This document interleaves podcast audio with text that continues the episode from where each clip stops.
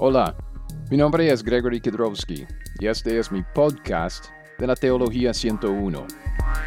¿Le gusta estudiar la Biblia? Por 20 años yo era un pastor maestro y ahora soy policía, pero también soy maestro de una escuela dominical. No soy ningún erudito, pero sigo estudiando la escritura, entonces, si le gusta el estudio de la Biblia, le invito a quedarse aquí conmigo. Yo estoy llamando este podcast La Teología 101. Y también tengo un sitio web con el mismo título, teología101.net. Quisiera hablar de por qué lo estoy llamando así. Y empiezo con una pregunta. ¿Qué estamos haciendo? Ok, tome un momento, piense en esto conmigo. Como la iglesia de Cristo, ¿qué estamos haciendo? Y como iglesias cristianas, o sea, las iglesias locales, ¿qué estamos haciendo? Como cristianos individuales, ¿qué estamos haciendo? Domingo tras domingo y semana tras semana, años tras año, es que estamos haciendo algo y estamos haciendo muchos. Estamos muy ocupados. Tenemos edificios para nuestras iglesias, tenemos un buen equipo, tenemos muchos materiales, tenemos musiquilla. ¿Qué estamos haciendo? Con todo esto, ¿qué estamos haciendo? Permíteme decirle algo, y quisiera decirlo con base en, el primer pasaje que vemos en Eclesiastes capítulo 1. El libro de Eclesiastes empieza así, versículo 1. Palabras del predicador, hijo de David, rey en Jerusalén. Vanidad de vanidades, dijo el predicador, vanidad de vanidades, todo es vanidad. Y hace una pregunta en el versículo 3. Eclesiastes 1, 3. ¿Qué provecho tiene el hombre de todo su trabajo con que se afana debajo del sol? Generación va, generación viene, más la tierra permanece o siempre permanece. Entonces, cuando yo le hago la pregunta, ¿qué estamos haciendo? Piensa en lo que dice el predicador en Eclesiastés. ¿Qué provecho tiene el hombre de todo su trabajo con que se afana debajo del sol? Porque estamos muy ocupados tenemos iglesias, tenemos equipo, tenemos cuerpos sentados en las bancas, materiales, como dije, musiquilla. ¿Qué estamos haciendo? Porque en este, en este pasaje en Eclesiastes empieza con esta pregunta, ¿qué provecho tiene el hombre? de todo su trabajo con que se afana debajo del sol, y termina el pasaje en el versículo 11. Eclesiastés 1.11 dice, No hay memoria de lo que precedió, ni tampoco de lo que sucederá habrá memoria en los que serán después. Vea, usted y yo estamos aquí en la tierra y vamos a vivir cuántos años?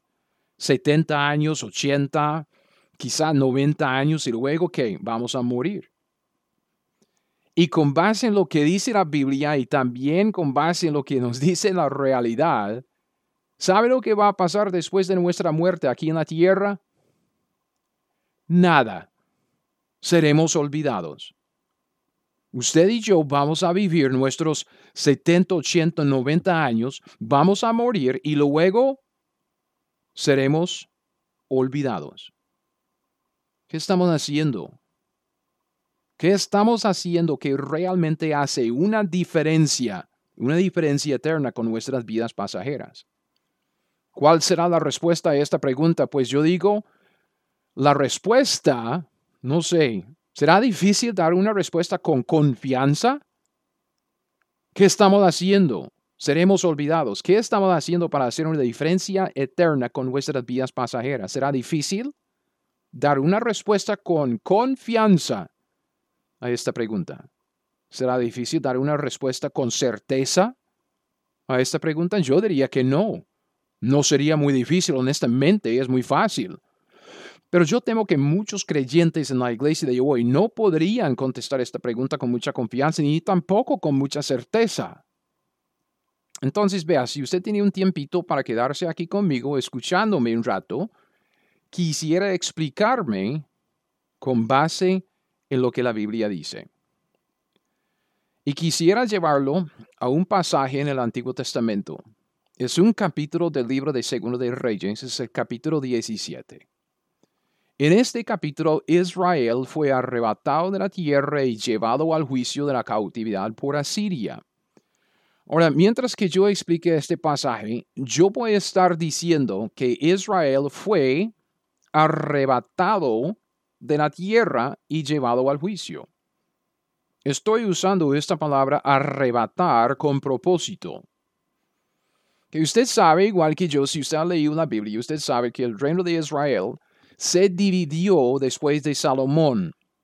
Entonces tenemos las diez tribus del norte que se separaron de las dos tribus del sur. Los del norte se llamaban Israel, las dos tribus del sur se llamaban Judá. Y en Segundo de Reyes, capítulo 17, estamos leyendo acerca de Israel, las diez tribus del norte. Y en los versículos del 5 al 7, estamos viendo más o menos alrededor del año 721 antes de, que, ah, de Cristo, es cuando Dios arrebata a Israel, las diez tribus del norte, de la tierra, los lleva en juicio a la cautividad por Asiria. Segundo de Reyes 17, del 5 al 7, la Biblia dice así. El rey de Asiria invadió todo el país, sitió a Samaria y estuvo sobre ella tres años. En el año nueve de Oseas, el rey de Asiria tomó Samaria y llevó a Israel cautivo a Asiria y los puso en Alá, en Abor, junto al río Gozán, en las ciudades de los Medos, porque los hijos de Israel pecaron contra Jehová su Dios, que los sacó de la tierra de Egipto, debajo de la mano de Faraón, rey de Egipto, y temieron a dioses ajenos.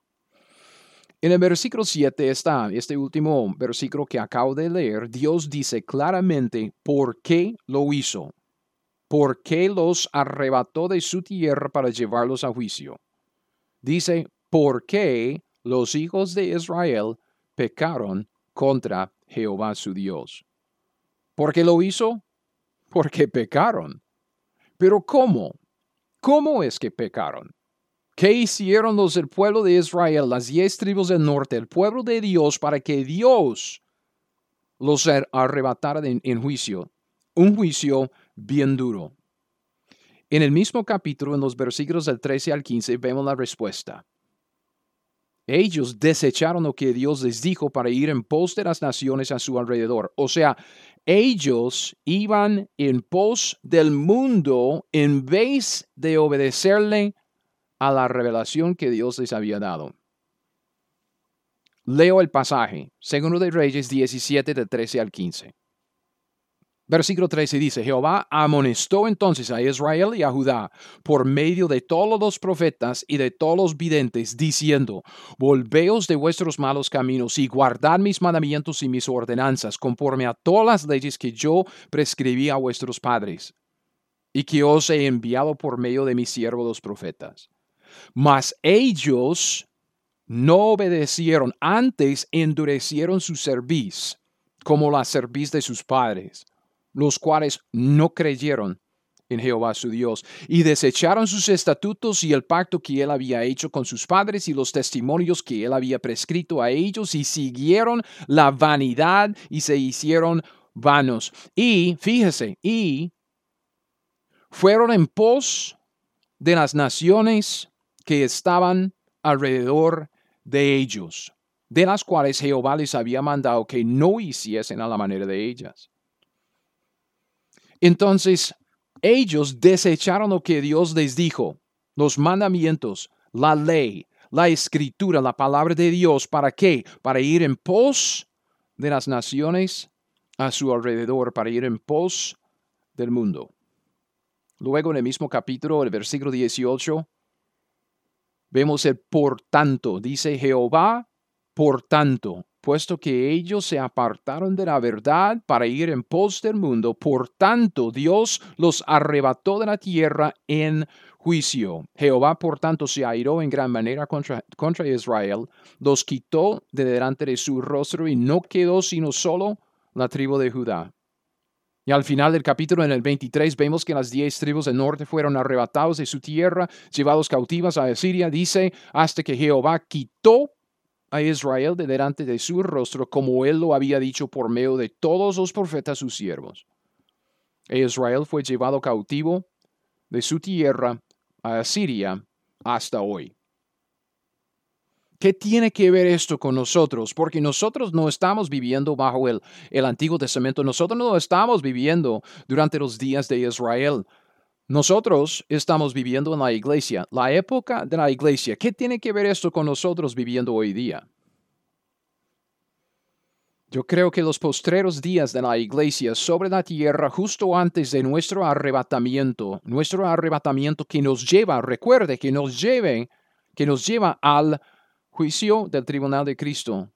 Los postreros días de la iglesia son muy parecidos a los días de Israel justo antes de su arrebatamiento. Pablo escribió sobre los, ah, los postreros días de la iglesia en sus dos cartas a Timoteo. Y en 1 de Timoteo 4.1 vemos que Dios ya nos dijo por medio del apóstol Pablo cómo serán los postreros días de nuestra época justo antes del arrebatamiento, justo antes de nuestro viaje al tribunal de Cristo? La Biblia dice, pero el Espíritu dice claramente que en los postreros tiempos algunos apostatarán de la fe, escuchando a espíritus engañadores y a doctrinas de demonios. El Espíritu dice claramente, sin duda alguna, que en los postreros tiempos va a haber una apostasía. Y ustedes saben qué es la apostasía. La apostasía es, es que sucede cuando alguien tiene la verdad y se aparta de la verdad para andar en sus propios caminos. Los creyentes en las iglesias de los postreros días se apartarán de la verdad que antes tenían. Y cuando se aparten de la verdad, ellos van a escuchar a las doctrinas de los demonios, doctrinas falsas. En vez de escuchar la sana doctrina de la verdad de la palabra de Dios, van a querer falsas enseñanzas, falsas doctrinas. Y aquí vamos definiendo el problema un poco más. Y si seguimos leyendo el, el, siguiente libro, la siguiente carta que Pablo escribió a Timoteo, seguro de Timoteo, un pasaje bien conocido, en el capítulo 4, los versículos 3 y 4, seguro de Timoteo 4, 3 y 4. En los postreros días de la época de la iglesia, los que asisten a las iglesias locales no van a querer la sana doctrina, sino que van a querer el entretenimiento. Según de Timoteo 4, 3 y 4, la Biblia dice, porque vendrá tiempo cuando no sufrirán la sana doctrina, sino que teniendo comezón de oír, se amontonarán maestros conforme a sus propias concupiscencias y apartarán de la, de la verdad el oído y se volverán a qué? A las fábulas. No sufrirán la sana doctrina, no quieren oírla. La sana doctrina no tiene lugar en su ministerio. La iglesia, las iglesias en los postreros días, justo antes del arrebatamiento que nos lleva a juicio. Más bien, apartarán el oído de la verdad, la, verdad de la palabra de Dios, la verdad de la sana doctrina, apartarán el oído de la verdad para entregarse a las fábulas, a lo que les hace sentirse bien, a lo que les entretiene, al entretenimiento. Hermanos, estamos viendo lo mismo en nuestros días que acabamos de ver en 2 de Reyes 17 con Asiria e Israel. Israel dejó la palabra de Dios para adaptarse a la cultura de las naciones a su alrededor. O sea, en vez de entregarse a la palabra de Dios y aprender la Biblia, aplicar la Biblia, escogieron comportarse como los del mundo, como los que estaban a su alrededor. Y yo temo que estamos viendo lo mismo en nuestros días. La apatía, la indiferencia hacia la doctrina de la palabra de Dios es espantosa. Y no solo es apatía e indiferencia. Ustedes saben, a veces estamos hablando de la oposición abierta a la doctrina. Gente hablando en contra de enseñar la Biblia, mucha Biblia, una abundancia de palabras, sana doctrina. Y con eso, con la apatía, la, indiferencia hacia la doctrina y a veces como la oposición a la, doctrina, lo que vemos en vez de esto, en vez de, de, sana enseñanza, de sana predicación, de, sana doctrina, vemos que una preocupación de ser relevantes. ¿Relevantes a qué? Relevantes, una relevancia que nos lleva a adaptarnos a la cultura en la cual vivimos. Entonces yo le hago la pregunta otra vez, hermanos, ¿qué estamos haciendo? Como una iglesia, como iglesias, como cristianos individuales.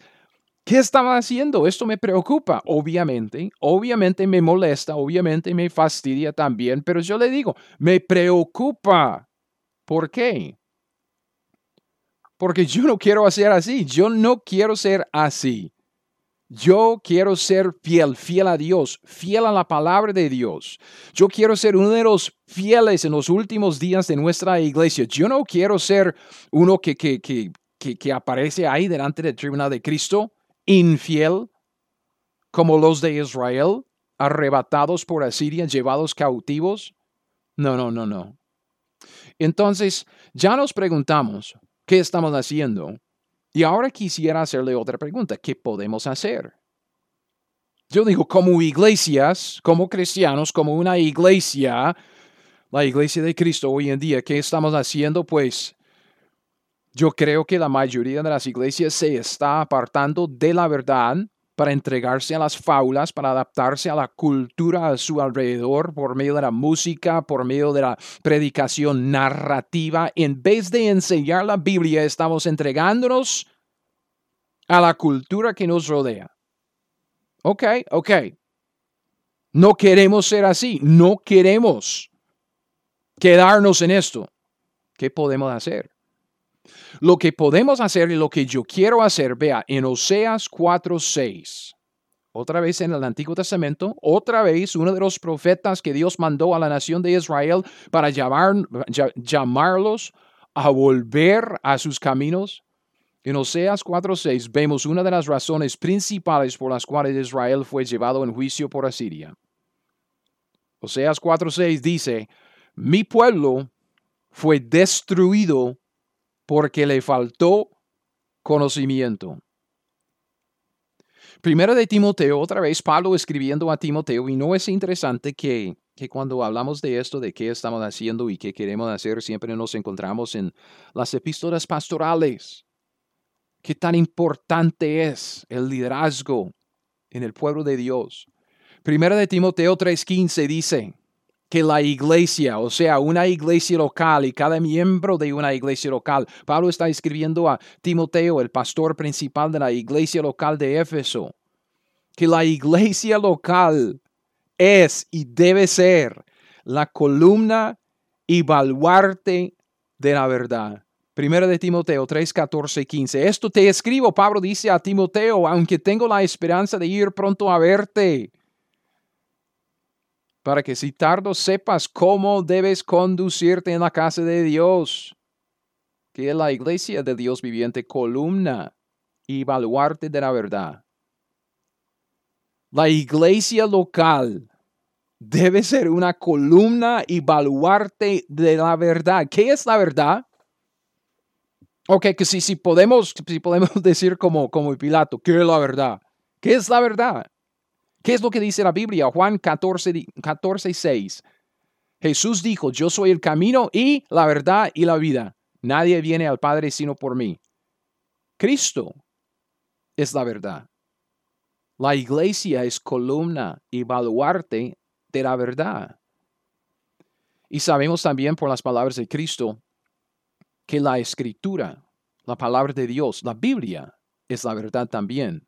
Juan 17, 17, santifícalos. Jesús orando al Padre, santifícalos en tu verdad.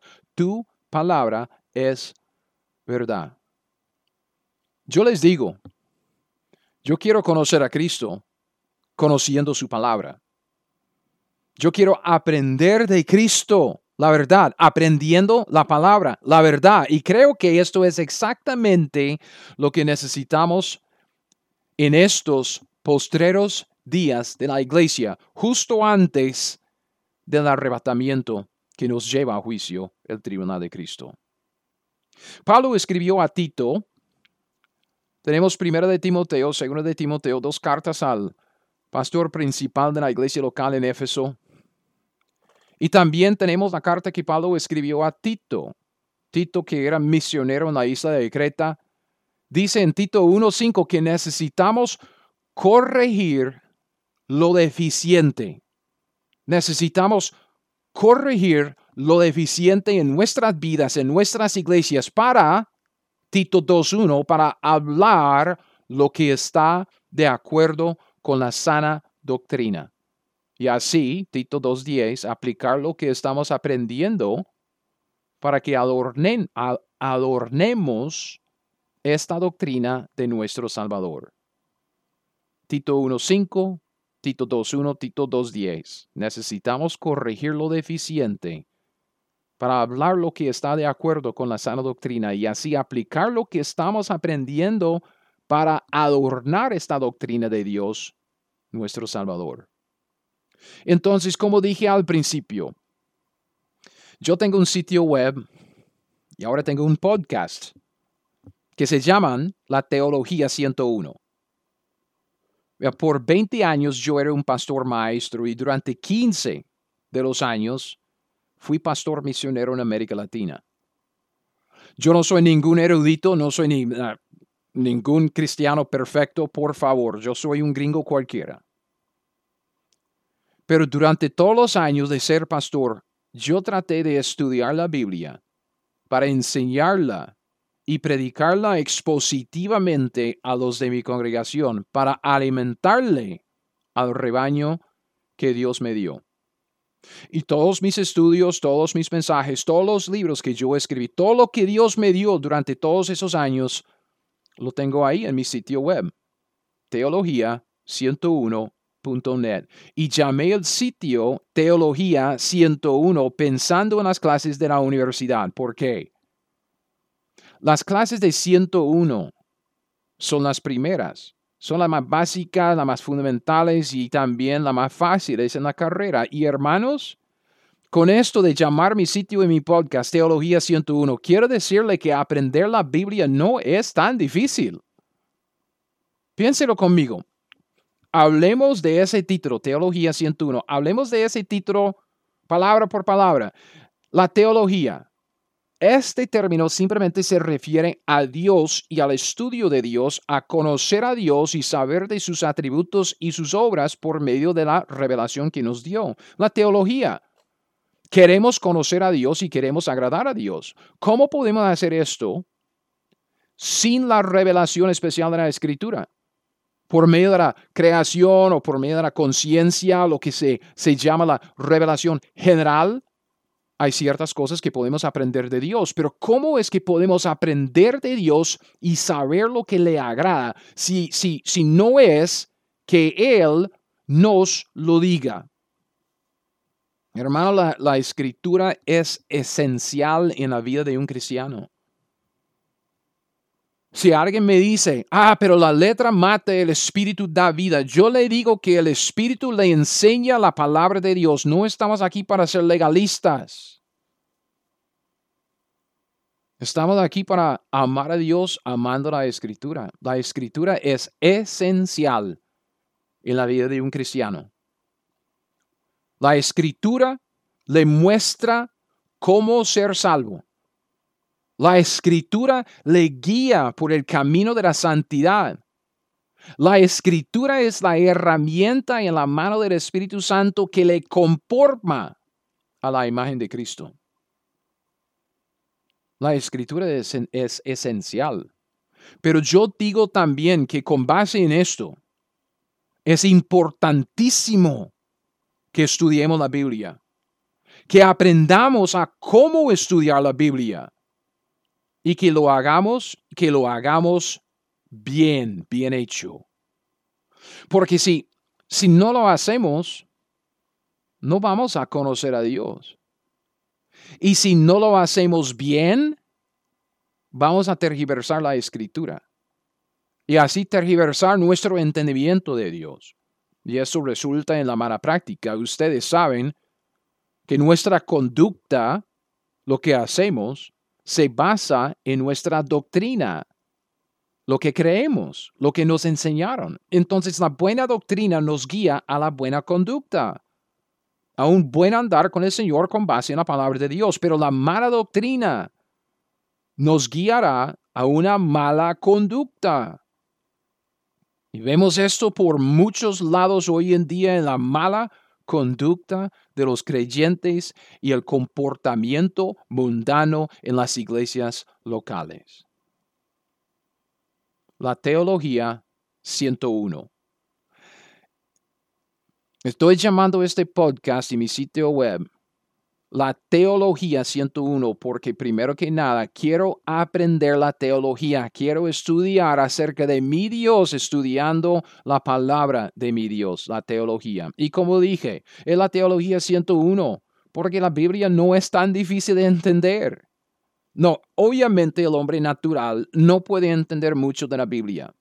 Puede entenderlo como un libro de historia, o, pero nada más. Ok, primero de Corintios 2.14, yo lo sé. Obviamente, como dice Pedro en 2 de Pedro 3.16, hay cosas difíciles de entender. Ok, yo lo entiendo, pero honestamente son pocas. Y obviamente también la Biblia siendo la palabra de Dios y la mente de Cristo, la Biblia es tan profunda como la, la mente del mismo Dios quien lo escribió. Pero podemos entenderla y podemos seguir profundizándonos en ella, conociendo más y más y más de esta Biblia por el resto de nuestras vidas. Y por eso lo he llamado a mi sitio este podcast Teología 101, porque yo digo, hermanos, no es tan difícil conocer a Dios aprendiendo la Biblia. Esto es lo que quiero mostrarles en este, en este podcast. Esto me lleva a, a lo último que quiero decir en este episodio. Antes yo decía a mi gente, lea la Biblia, haga lo que dice.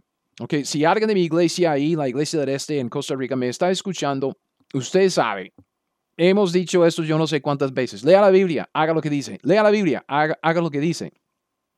Suena bien, pero creo que podemos decirlo mejor. Ahora no lo digo así. Ahora digo, aprenda la Biblia y haga lo que ella le dice.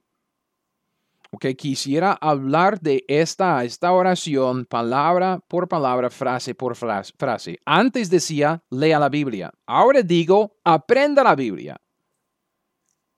Antes decía, haga lo que ella dice. Ahora digo, haga lo que ella le dice. Piénselo. Aprenda la Biblia. Aprender.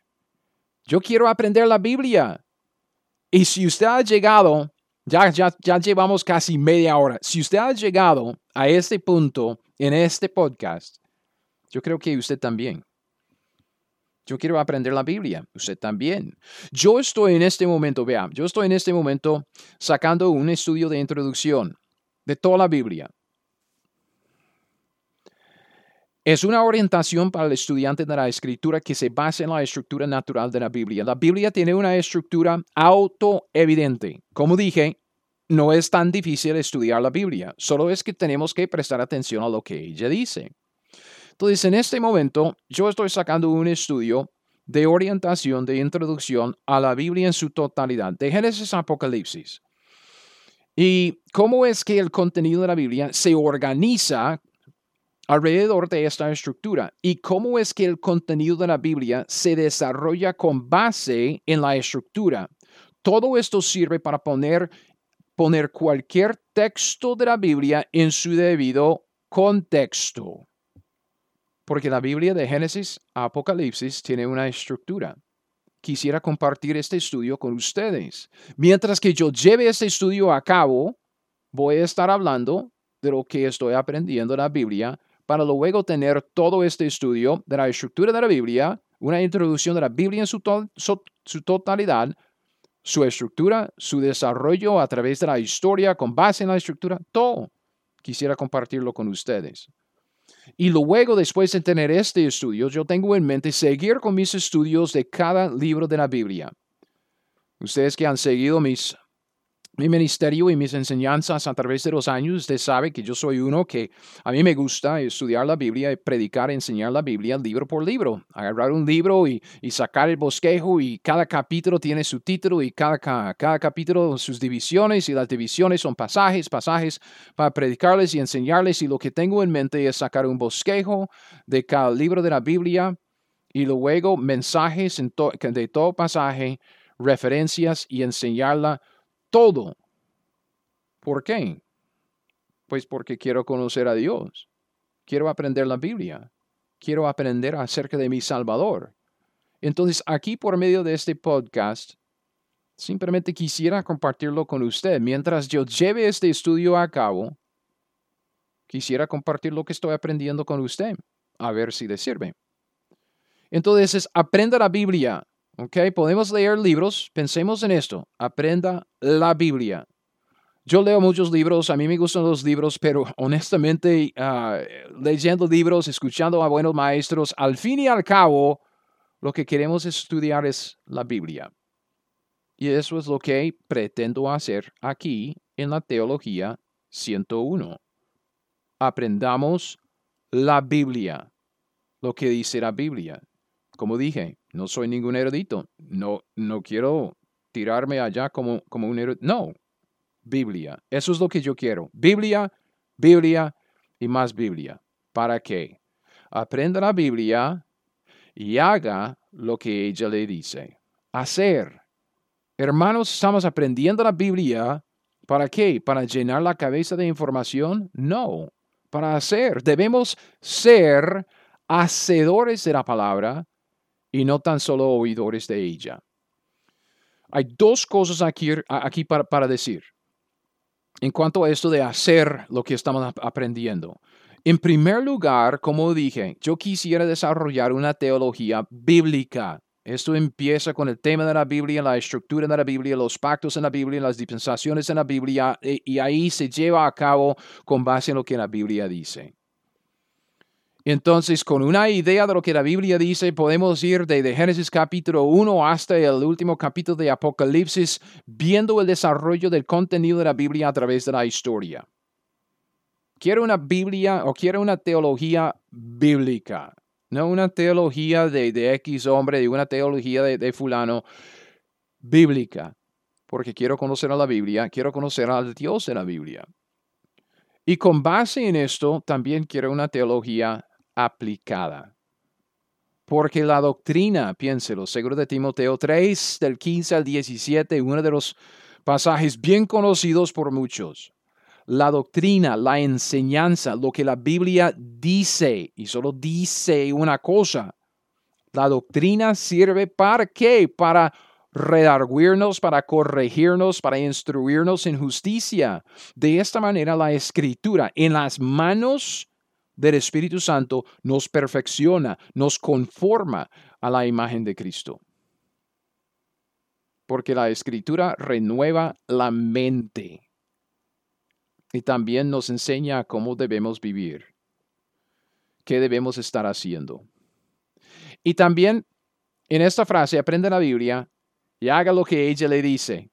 Destaco una palabra más, lee lo que ella le dice, aprenda la Biblia. No estamos aprendiendo libros, no queremos aprender la Biblia. Aprenda la Biblia y haga, no solo oidores, sino hacedores. Haga qué? Lo que ella le dice. No solamente lo que ella dice, lo que ella le dice. Dios nos dio toda la Biblia para nuestra edificación para enseñarnos, para guiarnos aquí en el mundo. La Biblia es para nosotros de Génesis a Apocalipsis. Pero Dios no escribió toda la Biblia a nosotros. Hay un contexto para cada texto. Y hay mucho, mucho, hermanos, que necesitamos aprender acerca de cómo estudiar la Biblia para no tergiversarla y para evitar la aplicación de algo a nosotros que no debemos. La frase, una vez más, aprenda la Biblia y haga lo que ella le dice. Eso es lo que quiero hacer aquí, en este podcast. el podcast que lleva el mismo título que mi sitio web, La Teología 101.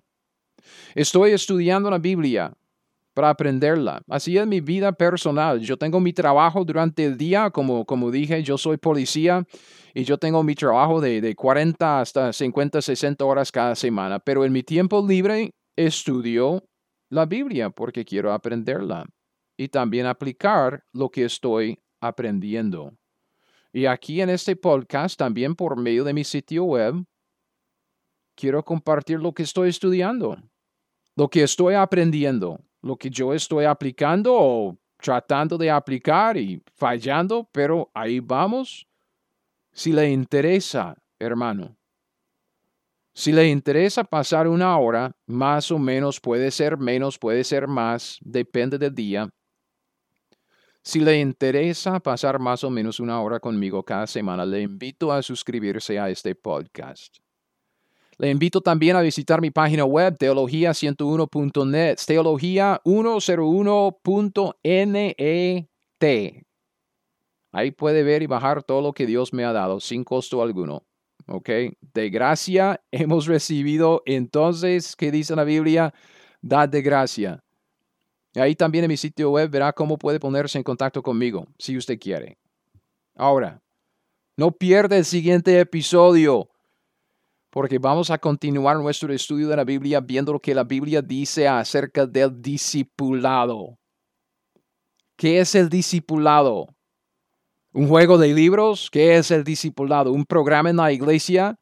¿Qué es el discipulado? ¿Será algo para nosotros hoy en día o era algo para los judíos de antes? Porque usted sabe, Pablo no menciona el discipulado en ninguna de sus epístolas. Usted va a buscar de, de, Romanos hasta Apocalipsis, usted va a buscar el libro discípulo y no aparece. Entonces, ¿qué es el discipulado?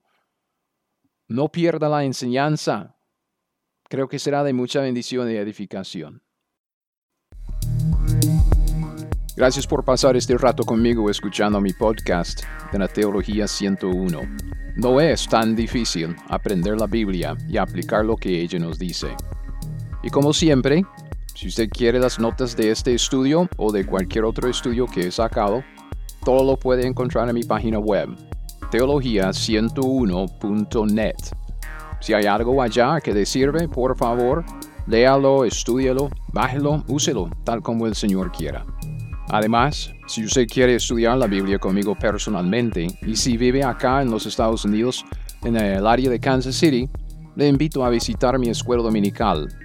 Hay información de mi iglesia, el nombre de ella, la dirección, el horario, en mi página web también teología101.net. Es teología101.net. Bueno, hasta el siguiente podcast. Siga fiel, aprenda la Biblia y haga lo que ella le dice.